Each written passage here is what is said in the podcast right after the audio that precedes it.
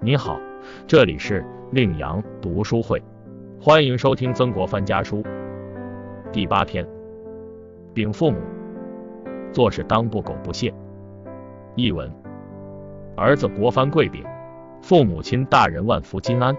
四月十四日接到父亲三月初九日的手谕，和叔父大人贺喜首饰以及四弟的家信，得知祖父的病还没有好，而且日益加重。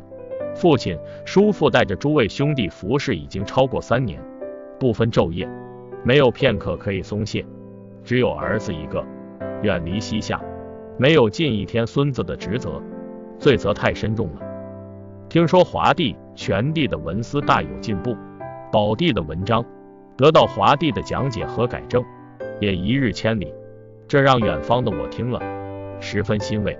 儿子近来身体不是很好。稍微操些心，脸上的癣便发了出来。医生都说这是心亏血热，才导致不能养肝，热极生风，阳气上肝，所以表现在脸上。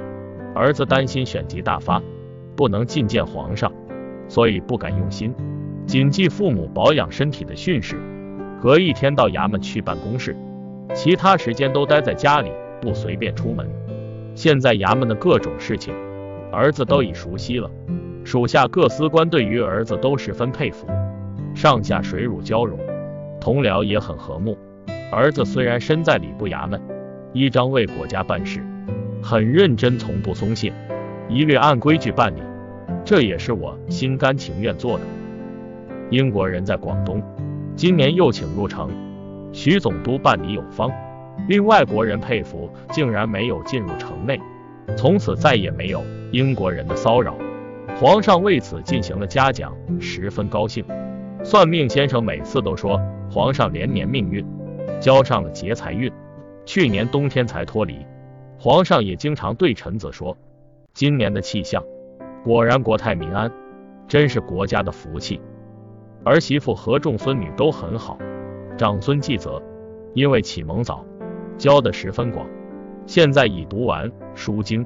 请先生再把《诗经》点读一遍。晚上讲刚健正史，大约已讲到秦商鞅开阡陌，李家亲事。儿子因为贵阳州往来不方便，已经在媒人堂喝酒处回信表示抱歉。常家亲事。儿子因他家女儿是小妾所生，并且听说他家嫡庶不太和睦，又听说他师兄不够简朴，也不愿对继泽儿的婚事，多次不成。儿子当年也是十五岁才订婚，继则再缓一两年，也没什么不可以的。或者请父母在乡里选择一耕读人家的女儿，或者儿子在京城为他确定，总要以没有富贵气息为主。季红对郭雨三的女儿，虽然没有订盟，双方呼亲家，称姻弟，往来亲密，绝对不可改变。二孙女对待云的次子，也不可改变。仅此禀文，其他详细的写在给弟弟的信中。儿子谨慎禀告。道光二十九年四月十六日。解读：曾国藩的一生是勤奋的一生，读书、做事、为官，无一不是兢兢业业。在他看来，为国家做事就该认真，不能松懈，一律按规矩办理，做事尽心尽责，一丝不苟，能够培养人坚毅的品格。他能带领人走向好的方面，又能鼓励优秀的人成就一番大的事业。如果一个人能够凡事都领悟其中的道理，就打开了成功的大门。曾国藩一生能够有所成就，用他自己的话说，真正的圣人君子的行为准则在于责任，并且以此去倡导天下的人们。世道之所以变得混乱，就是因为多数人心中都充满了物欲。每个人都为自己考虑，自私自利，从而给社会带来了危害。当灾难来临的时候，这些自私的人就会首先四处逃避，而不肯出一点力气来为国家做事；而那些有责任感的人，就会在这时候挺身而出，为治理国家的动乱而参军报效国家，为保护儿女而牺牲自己的前程去承担各种困难。于是人们就会以有责任心的人为榜样，将苟活的人看作是羞耻。事实如此，君子之所以能够鼓舞人心，历经战乱，并且能够平定战乱，都是因为他们有以天下为己任的责任感。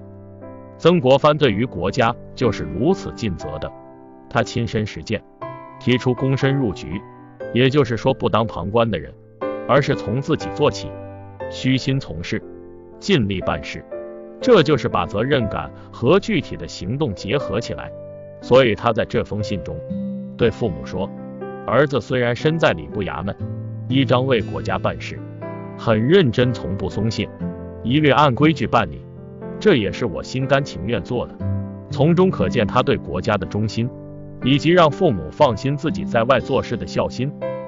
纵观那些古代圣贤，凡是有才能的人都被举荐任命，委以重任，也正是他们这些人收复失地，平定叛乱，社会才会太平和安定。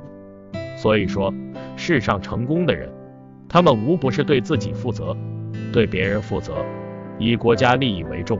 他们具有广阔的胸怀和出众的品质，勇敢而又坚强，成为了人上人。其实每个人都能够做到这样，但是需要你真正懂得责任这两个字，做事当不苟不懈，